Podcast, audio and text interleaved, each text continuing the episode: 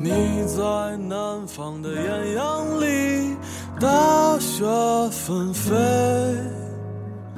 我在北方的寒夜里，四季如春。大家好，这里是荔枝 FM 幺二三零九零二，我是主播卷卷。今天和大家讨论的话题是健美训练，有不可代替的动作吗？很多新人有这样的苦恼：某个动作总是学不会，请教过很多高手，也学习过很多资料，花了大量时间练习，可总是不得要领，做起来感觉很差。那么这个动作你要不要坚持练下去呢？很多人认为不学的话永远不会。这句话没有问题，但是你不妨思考一下：健美训练每个部位有那么多功能相似的动作，你真的要全部学会吗？即使你所有的动作都学会了，又有必要全部都练吗？其实，新人在初练阶段掌握一些经典的、容易上手的动作就可以了。因为衡量你训练效果的不是动作的数量，而是质量。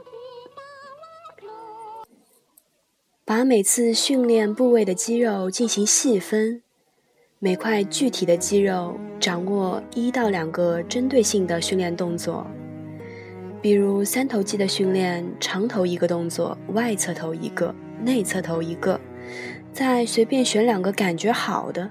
能刺激整体三头的复合动作，这就足够了。另外，你要知道，由于身体条件的差别或伤病原因，有些动作本来不是谁都适合练的。比如说，腰长的人不适合练划船，圆肩的人不适合练卧推。腰肌劳损的人不适合练硬拉。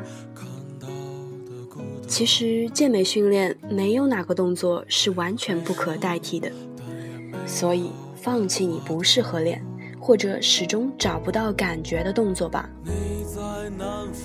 设想一下，大家每天都是花同样的时间练习，你做的动作花样虽少，但都是最有感觉的。别人做的动作花样虽然多，但只有一半有感觉，另一半是技术不到位，硬着头皮练的。日积月累，谁的进步大呢？好的，今天就简单的讨论这个话题。大家如果有好的看法，那就给我留言吧。我是卷卷，谢谢大家收听。